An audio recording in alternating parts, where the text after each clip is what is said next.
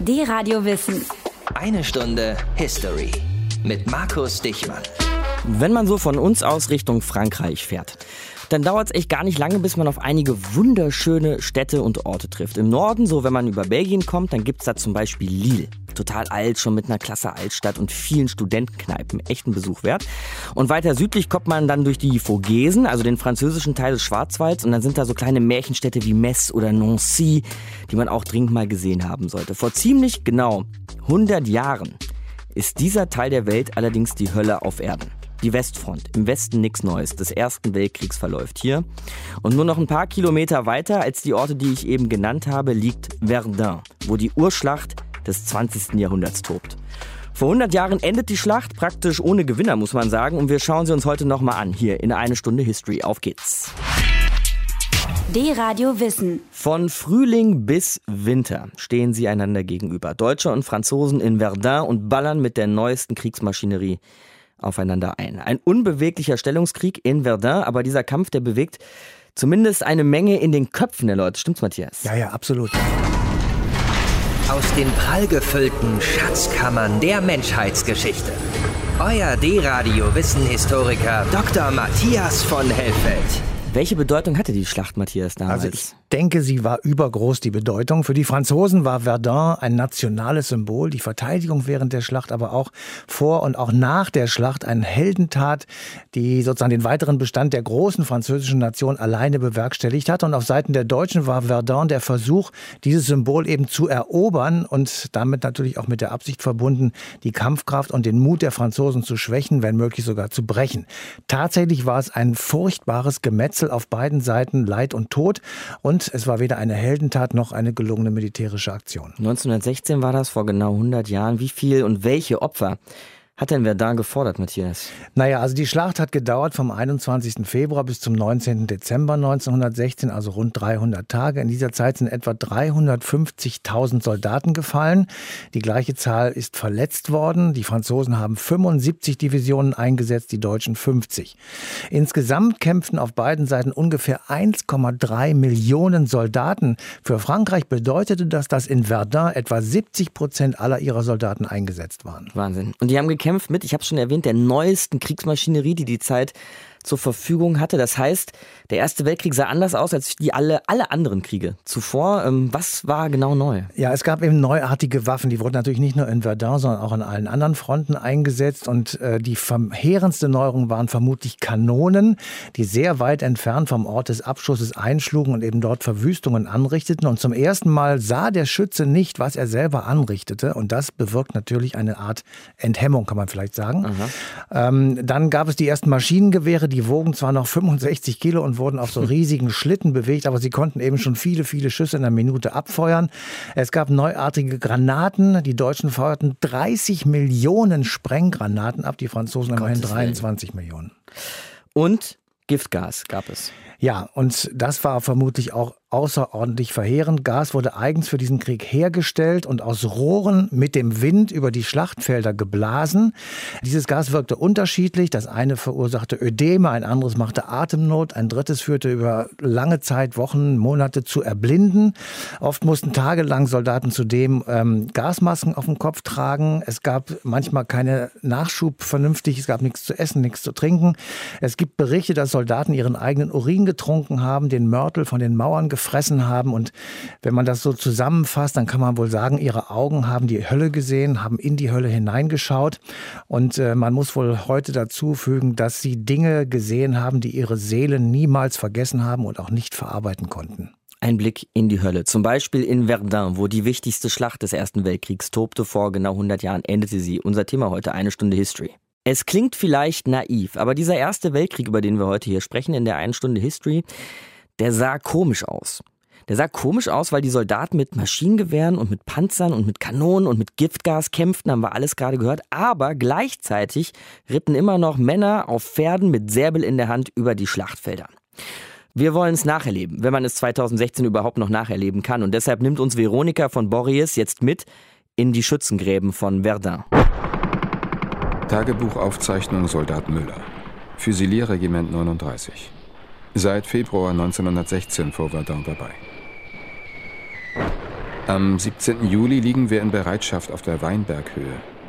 Der Südhang war noch vor zwei Jahren mit Wein bewachsen. Von den herrlichen Reben ist jetzt nichts mehr zu sehen. Alles nur eine unendliche Trichterwüste. Weinberghöhe. Totenhügel müsste es heißen. Wir verkriechen uns in Erdlöchern. Sie graben eigentlich immer. Nachts, wenn die Scharfschützen sie nicht sehen können. Schützenlöcher, Unterstände, Gräben, Sappen. Und dann tagsüber warten, möglichst die Deckung nicht verlassen, hoffen, dass die Granaten daneben gehen.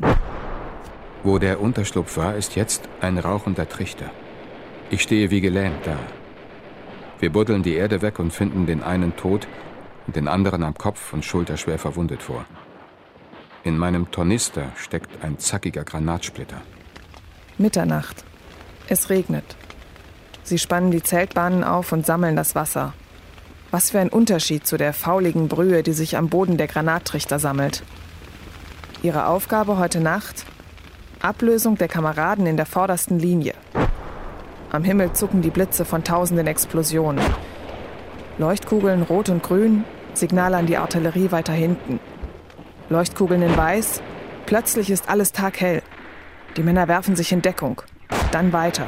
Immer acht Mann zusammen. Anschluss zum Vordermann nicht verlieren, sonst verläuft man sich im ewigen Auf und Ab zwischen den Granattrichtern. Eine Stunde lang über ödes Trichterfeld. Nachdem wir noch das Sperrfeuer an der Bahnstrecke durchrannt haben, landen wir im zerschossenen Dorf Dondou. Bis zum frühen Morgen sind wir dabei, unsere Behausung bombenfester zu machen. Während dieser Arbeit haben die Ratten ein halbes Kommissbrot fortgeschleppt. Die Ratten. Sie sind überall. So wie die Läuse und die Flöhe, der Durchfall und das Fieber. Ratten haben keine Angst vor Granaten, Gas oder Flammenwerfern. Ratten fressen. Brot und Schokolade aus der Heimat, Tote und Gedärme, zerfetzte Armeepferde. Es wird heiß. Hitze heißt Durst. Hitze heißt Gestank. Die meisten Toten haben kein Grab. Hat man sie doch verscharrt, graben die Granaten sie wieder aus. Die Männer teilen sich auf. Eine Gruppe muss Wache halten, das Gewehr im Anschlag. Der Rest schläft oder schreibt. Briefe nach Hause, Tagebuch. Aus einem Brief eines deutschen Soldaten vor Verdun an seine Eltern. Ihr in der Heimat könnt euch nicht die geringste Vorstellung davon machen, was es für uns bedeutet, wenn in der Zeitung schlicht und einfach zu lesen ist, in Flandern fanden heute wieder nur Artilleriekämpfe statt. Tausendmal lieber vorgehen, in verwegenem Angriff, koste es, was es wolle, als das tagelange Ausharren im Granatfeuer, wo man immer nur wartet, ob denn die nicht kommt, die einen verstümmelt oder zerschmettert. Rechts von mir stöhnt seit drei Stunden im Unterstand ein Unteroffizier, dem eine Granate beide Beine und einen Arm zerschmetterte. Sie warten auf den Abend, wenn es kühler wird. Im Schutz der Nacht graben und bauen sie weiter an ihren Befestigungen. Zwei schleichen ungesehen durch den Granatenhagel bis zur Feldküche. Nachdem die Essenkübel gefüllt sind, wird ein Knüppel hindurchgesteckt. Und ein Mann vorn und ein Mann hinten geht die Reise los. Mit der schwankenden Last auf der Schulter balancieren wir vorsichtig zwischen den Rändern der Trichter dahin. Kurz vor dem Ziele müssen wir in einem Trichter volle Deckung vor feindlichen Granaten nehmen. Eine Woche in vorderster Linie. Manchmal kommen die Essenträger durch, manchmal nicht. Manchmal stirbt einer, manchmal vier auf einmal. Einer verliert ein Bein und verblutet, einer weint nach seinen Kindern, einer war noch keine 20. Manchmal weht der Wind das Giftgas ihrer eigenen Artillerie in die Gräben. Nachts Graben, tagsüber Entdeckung, Durst, Gestank, Hunger, Angst, Lärm. Einen Franzosen, einen Lebendigen, sehen sie nicht. Ablösung in vorderer Linie. Worauf könnte ein Infanterist sich wohl mehr freuen? Aber hier, in der Hölle von Verdun, ist es anders. Da möchte man bleiben, wo man liegt. Denn hier im Trichter ist es immer besser als im Eisenhagel.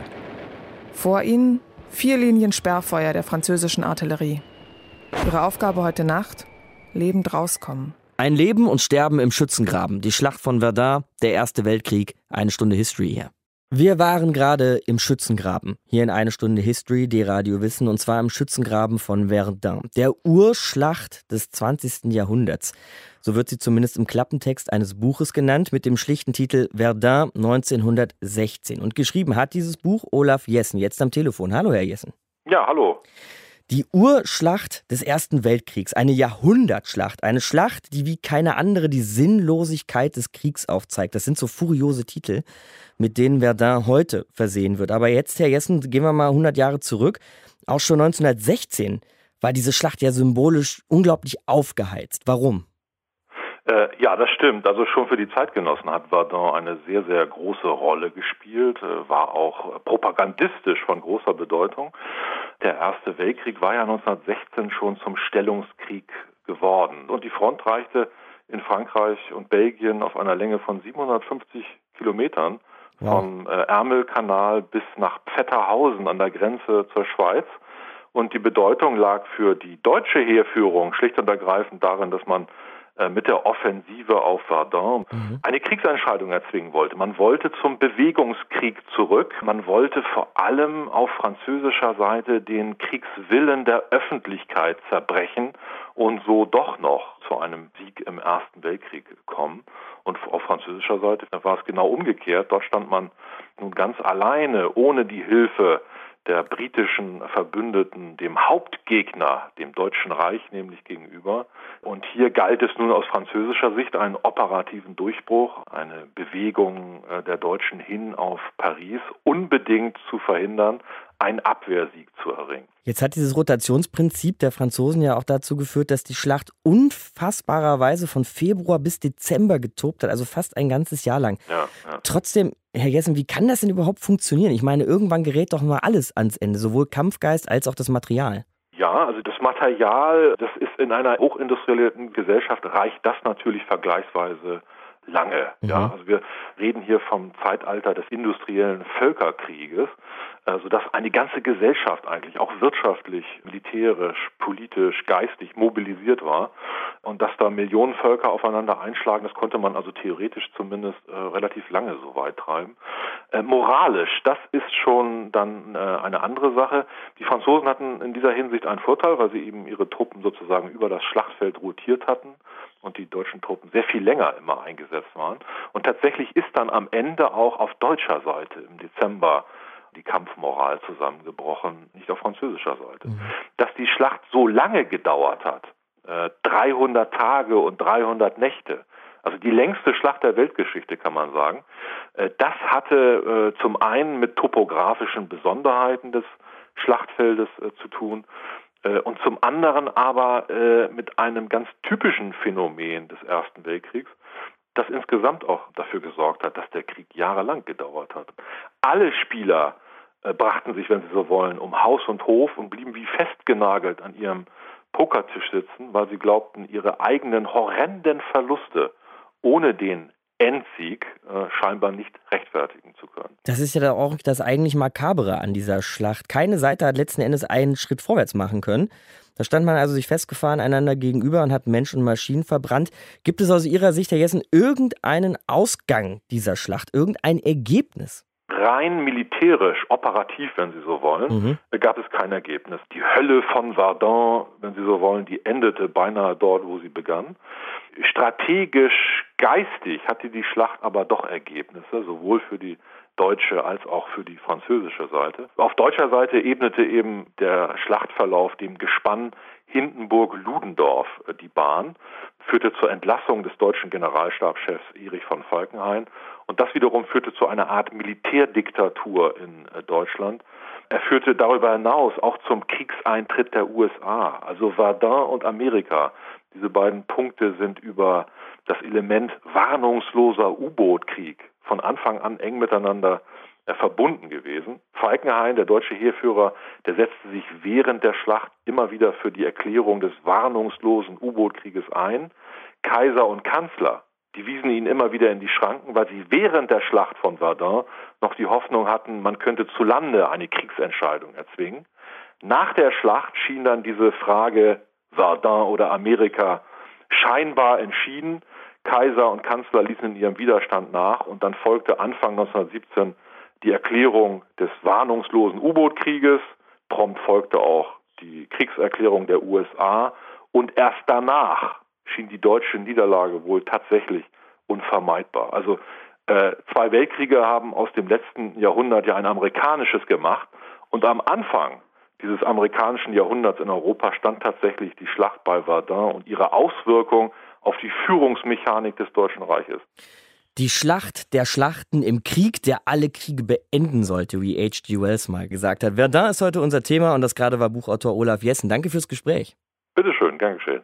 Die Schlacht von Verdun, entscheidendes Kapitel des Ersten Weltkriegs, unser Thema heute. Die Radiowissen hier über diesen Ersten Weltkrieg, sagt man auch Matthias dass er wie kein anderer zuvor die Zivilbevölkerung involviert hat. Mit welchen Folgen?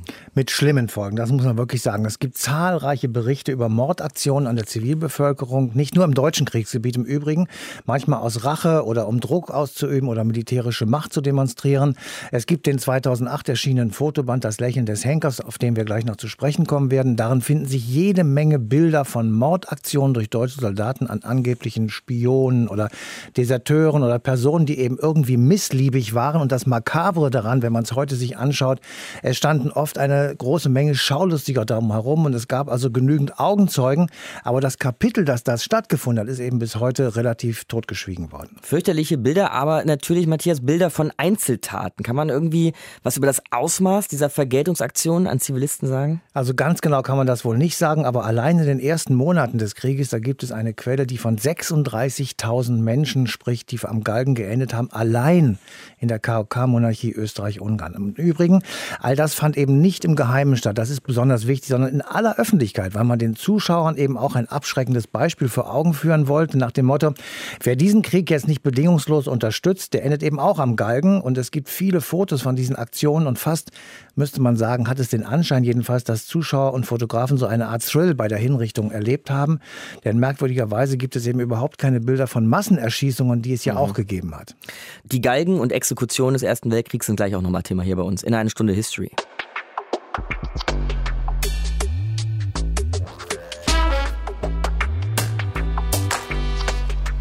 Ein Mann, tot am Galgen.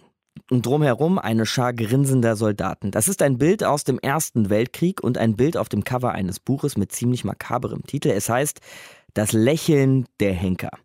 Das Buch zeigt wie vielleicht kein anderes die Gewalt an Zivilisten, die wir im Ersten Weltkrieg beobachten mussten. Und dieses Buch ist von Anton Holzer, mit dem wir jetzt sprechen hier in eine Stunde History. Grüße Sie, Herr Holzer. Guten Tag. Was erzählen uns diese Bilder über den Krieg, der alle Kriege beenden sollte? Wer sind diese lächelnden Henker? Also zunächst, wenn wir Bilder des Krieges vor Augen haben, dann haben wir nicht diese Bilder vor Augen, sondern wir haben Bilder vor Augen von losstürmenden Soldaten, die aus dem Schützengraben rauskommen, mhm. äh, vielleicht auch von Panzern an der Westfront. Diese Bilder gehören nicht zum Kanon. Sie sind nicht zufällig äh, fast 100 Jahre lang in den Schubladen geblieben und erst in den letzten zehn Jahren sind die an die Öffentlichkeit gekommen. Sie erzählen nämlich ein ganz anderes Bild des Krieges, ein äh, Bild eines schmutzigen Krieges, ein Bild eines Krieges, der mit brutalen Mitteln auch gegen die Zivilbevölkerung ausgefochten worden sind.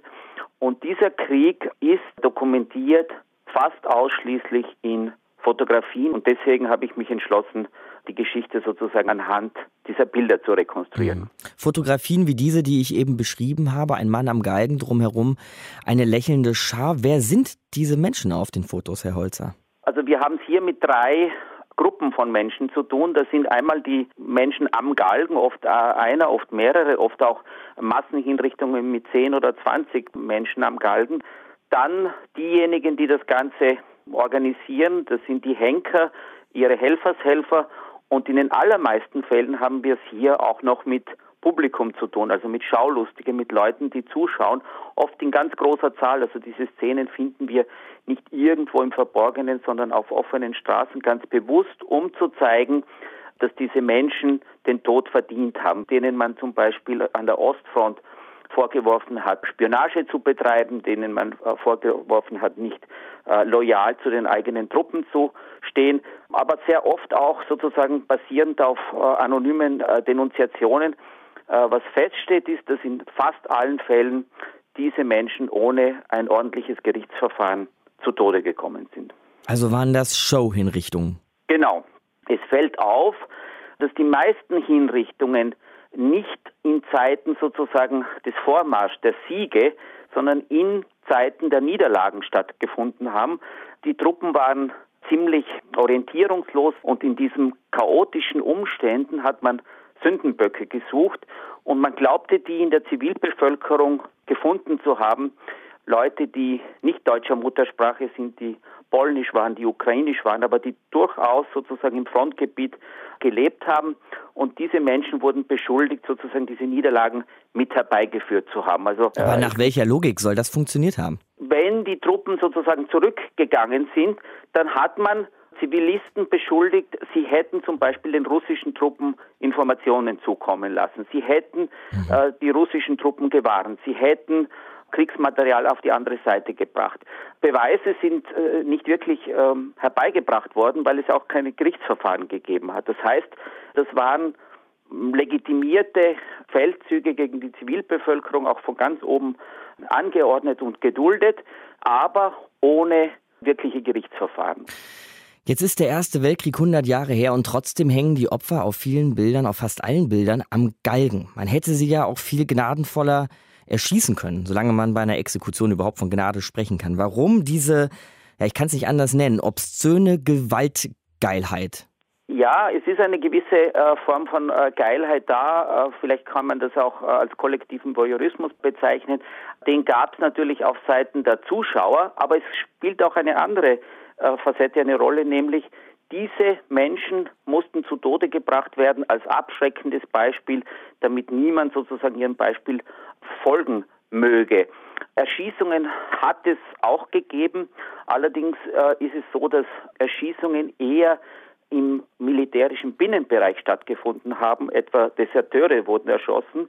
Auch da hat es Zuschauer gegeben, aber interessanterweise kaum Fotografen. Man wollte dieses Zerbröckeln der Moral nicht nach außen tragen, währenddem in diesem Bereich bei den Zivilisten der Galgen als sehr öffentlich wirksames Hinrichtungsritual reaktiviert worden ist. Der Galgen, den gab es ja schon im 18., 19. Jahrhundert, auch mit Zuschauern.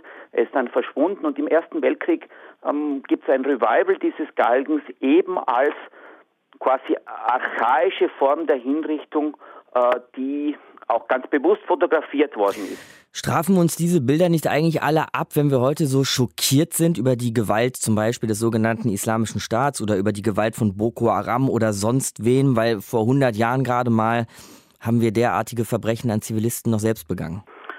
Was auffällt ist, dass diese Hinrichtungen fast ausschließlich an der Ost- und an der Südostfront äh, stattfinden, dort wo man sozusagen schon lange äh, propagandistisch in Szene setzen wollte, dass es hier um minderwertige Zivilisationen geht, die man sozusagen auch ausrotten kann. Solche Hinrichtungen sind mir zumindest an der Westfront nicht untergekommen. Das heißt, diese Hinrichtungen stehen schon auch in einem kulturellen Kontext, nämlich es geht darum, eine, eine fremde Zivilbevölkerung als minderwertig zu betrachten. Aber wo Sie vollkommen recht haben, ist, dass dieses Schema, nämlich Gewalt erzeugt Voyeurismus. Gewalt ist etwas, was nicht im heimlich äh, hinter verschlossenen Türen stattfindet, sondern auf der öffentlichen Bühne. Das ist etwas, was uns das ganze 20. Jahrhundert hindurch begleitet und eigentlich bis heute. Diese Bilder von Exekutionen auf der öffentlichen Bühne könnt ihr euch anschauen in Das Lächeln der Henker, ein Buch von Anton Holzer hier in eine Stunde History. Danke Ihnen, Herr Holzer. Vielen Dank. Die Schlacht von Verdun. Was für ein Klang, oder? Allein dieser Name kann für Gänsehaut sorgen, finde ich zumindest. Und zwar, weil die Schlacht bis heute in unseren Köpfen und unter unserer Haut steckt. Wir haben schon eine Menge gelernt heute in einer Stunde History über die Schlacht von Verdun, aber jetzt wollen wir eben ihre Wirkung im Hier und Jetzt besprechen und das machen wir mit unserem Korrespondenten in Paris, mit Jürgen König. Tag, Herr König. Hallo, Herr Diechmann, grüße Sie. Die Schlacht von Verdun, die ist in der deutschen Öffentlichkeit schon ein Riesending, würde ich mal behaupten. Wir sprechen da viel drüber, haben dieses ganze Jahr viel drüber gesprochen. Ich nehme aber mal an, in Frankreich ist es noch viel präsenter als bei uns. Natürlich nimmt die Schlacht hier einen besonderen Stellenwert ein, nicht täglich, aber zum Beispiel rund um die Feierlichkeiten am 100. Jahrestag des Beginns der Schlacht von Verdun, das war am 29. Mai, da konnte man am Kiosk gleich sechs Sonderausgaben historischer Zeitschriften zu diesem Thema finden. Und diese Zeitschriften wurden auch gekauft, sie werden gelesen in den Zeitungen, im Radio, im Fernsehen war viel von Verdun die Rede. Also es ist ein großes Thema, der Erste Weltkrieg, La Grande Guerre, der große Krieg, wie er hier genannt wird. Er ist in der kollektiven Erinnerung Frankreichs viel präsenter als der Zweite Weltkrieg. Das Land hat zwischen 1914 und 18 ja mehrere letztlich ja unfassbare Schlachten erlebt, etwa an der Somme. Auch da hat es über eine Million Tote gegeben. Aber dennoch hat die Schlacht von Verdun in ihrer ganzen, wie soll ich sagen, Monstrosität in der französischen Erinnerungskultur eine herausgehobene Bedeutung. In sehr vielen Familien zum Beispiel kursieren heute noch Briefe und Tagebücher von den Großeltern, den Urgroßeltern. Und so wie man in abendlicher Runde mal nach Verdun fragt, hat bald jeder, den man trifft, etwas aus seiner Familie dazu zu erzählen. Jetzt sind so Vergleiche immer schwer zu ziehen, aber wenn ich Ihnen so zuhöre, dann denke ich mir, naja, dann ist das vielleicht der Erste Weltkrieg für die Franzosen das, was der Zweite Weltkrieg für die Deutschen ist, was zumindest so die Intensität der Auseinandersetzung angeht. Ja, natürlich. Man hat, muss sich vorstellen, ähm, der Erste Weltkrieg fand streckenweise im Lande statt, ganz anders als der Zweite Weltkrieg. Mhm. da hat Frankreich ja praktisch nur sechs Wochen gekämpft. Danach waren die Deutschen im Land, haben zwei Drittel des Landes besetzt, ein Drittel war frei. Dann kam de Gaulle von außen, Frankreich wurde befreit. Also ein ganz anderes äh, Erleben dieses Krieges war das.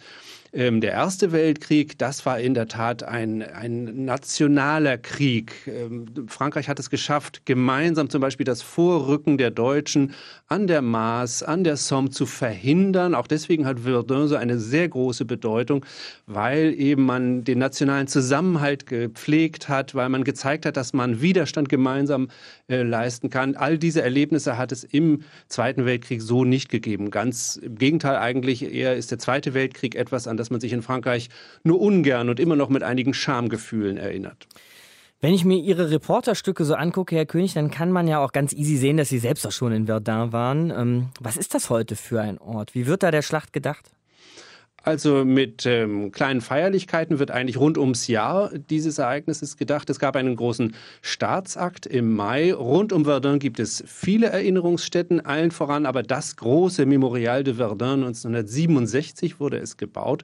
Zum 50. Jahrestag des Beginns der Schlacht von Verdun. Das war ein monumentaler Bau, errichtet damals auf Wunsch der Veteranen, eine Art nationale Weihestätte zum Andenken ausdrücklich zum Andenken an die gefallenen Franzosen. Jetzt, 2017, hat man das Memorial nach langen Jahren des Umbaus wieder eröffnet und etwas ganz Entscheidendes hat sich verändert. Es ist jetzt eine Gedenkstätte an alle gefallenen Soldaten geworden. Also aus der nationalen Weihestätte wurde eine europäische Gedenkstätte, wurde mhm. auch ein europäisches Dokumentationszentrum, technisch auf dem neuesten Stand. Es gibt keine Zeitzeugen mehr. Verdun ist Geschichte geworden und also will man der jungen Generation die Schlacht von Verdun erklären und zwar mit Mitteln, die sie eben auch verstehen. Wenn ich mal ganz persönlich nachfragen darf, finden Sie das gut? Würden Sie da einen Besuch empfehlen in Verdun? Ist es gelungen, dieses Memorial? Ja, es ist außerordentlich eindrucksvoll. Man kann lange Zeit dort verbinden und gerade eben, weil es keine nationale Weihestätte mehr ist, sondern ja, weil wirklich versucht wird, mit sehr eindrucksvollen Mitteln ein Gefühl zu vermitteln, wie das war in dieser Schlacht. Also es wird auf der einen Seite sozusagen objektiviert, historisches Wissen vermittelt, andererseits äh, wird aber auch versucht, eine Atmosphäre zu rekonstruieren, die zeigt, mit welcher Perfidie damals äh, versucht wurde und ja auch mit Erfolg versucht wurde, die Soldaten gegeneinander zu hetzen. Und das zu erleben ist außerordentlich eindrucksvoll. Ja, also es ist nicht nur in Anführungsstrichen einfach eine Gedenkstätte, sondern es ist auch ein Ort, an dem man Stunden verbringen kann. Auch wenn, wenn Sie auf diesen Schlachtfeldern stehen, diesen unglaublich großen Soldatenfriedhöfen. Das ist schon auch ein bitteres Erlebnis. Jetzt haben wir gesprochen über Gedenktage, über Museen, auch über Gedenkstätten. Wollen wir nochmal in die Schulen blicken? Ähm, hat man da auch in den Schulbüchern und in den Klassenzimmern irgendwie eine Lektion gezogen aus Verdun? Was wird den Schülern da heute erzählt? Sagen wir mal so, was es nach wie vor gibt, sind die Gedenksteine und Tafeln zur Erinnerung an die im Ersten Weltkrieg Gefallenen. Das kennt jeder Schüler. Mort pour la France 1914 bis 18 steht da immer in großen Buchstaben Die drauf. sind an der Schule, diese Gedenksteine, oder? Die sind überall. Die Aha. sind in jedem Rathaus, in jeder Kirche, äh, auch an vielen Schulen. Aber die Schüler machen auch Ausflüge zu solchen äh, Orten hin. Man muss sich vorstellen, man hatte ja in der Schlacht von Verdun ein rotierendes System. Soldaten wurden immer nur für wenige Wochen nach Verdun geschickt. Auf diese Weise heißt es hier, hätten drei von vier Soldaten der französischen Armee damals auch in Verdun gekämpft. Insgesamt wurden fast vier Millionen Soldaten in die Schlacht geschickt und entsprechend haben auch sehr viele Dörfer und Städte Tote in Verdun zu beklagen. Entsprechend finden sich auch in jedem einzelnen Ort Menschen, die noch in die Schulen gehen können und von ihren Eltern, ihren Großeltern erzählen können. Man macht Klassenfahrten, man macht Studienreisen in großer Zahl. Interessant ist in dem Zusammenhang, dass der frühere Staatspräsident Sarkozy nur eine Gedenkfeier zum 100. Jahrestag des Beginns des Ersten Weltkriegs geplant hatte. Sein Nachfolger, der jetzige Präsident Hollande, der hat durchgehende Gedenkveranstaltungen angeordnet. Sieben Ministerien waren und sind an den Vorbereitungen beteiligt, allen voran auch das Erziehungsministerium. Die Departements wurden angewiesen, Feierlichkeiten regional zu organisieren. Sehr vieles von dem findet in Zusammenarbeit mit den Schulen statt. Es soll also hier das ganz große Gedenken sein. Der Erste Weltkrieg hat Hollande auch selber mehrfach gesagt, erinnere die Franzosen daran, wie stark eine Nation sein kann, wenn sie zusammenhält. Und das wäre dann sozusagen die Lehre, die aus diesem Krieg gezogen wird, hier in Frankreich im Jahre 2016. In Zeiten von Wirtschafts- und Terrorkrise, in Zeiten erheblich gewachsener sozialer Konflikte im Land, da wird es immer wichtiger, sich um den Zusammenhalt eines Volkes zu bemühen. Das heißt, hier wird aus der Erinnerungskultur schon so etwas wie eine Art Erinnerungspolitik gemacht. Danke, Jürgen König, unser Korrespondent in Paris. Wir sprachen über das Erbe von Verdun jetzt im Jahre 2016. Dankeschön. Gerne. Vor 100 Jahren, Dezember 1916, geht die vielleicht sinnloseste vieler sinnloser Schlachten der Geschichte zu Ende, nämlich die Schlacht von Verdun. Und die war unser Thema heute hier in eine Stunde History. Matthias, welche unmittelbaren Folgen hatte Verdun eigentlich? Naja, es war tatsächlich blankes Entsetzen, denn jetzt konnten selbst die größten Optimisten nicht mehr sagen, dass dieser Krieg schnell gewonnen werden würde. Mhm. Ähm, die vielen Verwundeten, die für eine kurze Erholungsphase nach Hause kamen, erzählten, was sie gesehen und was sie erlebt haben und brachten eben auf diese Weise den Krieg in die Heimat und in die Wohnstuben in den äh, deutschen Städten und Dörfern. Und gleichzeitig erlebten die Deutschen etwas, was sie vorher noch nicht erlebt haben. Im Winter 1916, 17, also im unmittelbaren Anschluss, brach eine Hungersnot im Deutschen Reich aus. Es hatte im Sommer eine Missernte gegeben und gleichzeitig zeigte eine See- und Handelsblockade, die die Engländer ausgesprochen haben, eben Wirkung. Man spricht vom sogenannten Steckrübenwinter, in dem also Steckrübensuppe, Steckrübenauflauf, Steckrübenkoteletts, Steckrübenpudding, Steckrübenmarmelade, Steckrübenbrot, das alles gab es zu essen. War natürlich ziemlich langweilig. Der ein oder andere Veganer würde sich heute freuen. Ja, also war auch nicht besonders nahrhaft. Und im Übrigen entwickelte der damalige erste Bürgermeister von Köln, der spätere Bundeskanzler Konrad Adenauer, aus genau diesem Grund das Kölner Brot. Das war so eine Art Ersatzbrot aus Reis, Gersten und Maismehl. Und der Mann wurde ja später bekanntlich sehr berühmt. Da merken wir schon, dass dieser Erste Weltkrieg und das Verdun auch irgendwie noch Auswirkungen weit über 1916 hinaus hatten. Ja, es war eine Verstärkung des Hasses zwischen Deutschland und Frankreich, den es ja schon lange gegeben hat. Und ähm, dieser Hass ist auch prägend für die nächsten Jahrzehnte äh, der europäischen Geschichte, Stichwort Zweiter Weltkrieg. Und das endete eben 1950 erst nach dem Zweiten Weltkrieg, als die, die Vertreter der beiden Regierungen in Paris und Bonn damals die Hände reichen und den Hass eben durch Freundschaft ersetzten. Und man kann das gar nicht hoch genug schätzen, weil damals ähm, ging das natürlich auch nicht von heute auf morgen, aber es gab dann eben so Schritte wie die Montanunion, dann die Europäische Wirtschaftsgemeinschaft, das deutsch-französische Jugendwerk, in dem also sehr viele Studenten und Jugendliche hin und her geschickt wurden und allmählich wurde eben aus der Feindschaft, die auf den Schlachtfeldern begonnen hatte, eine Freundschaft, die in Europa endet. Also, mit Verlaub, scheißt auf den Hass und fahrt nach Lille, fahrt nach Metz, Nancy und auch gerne nach Straßburg.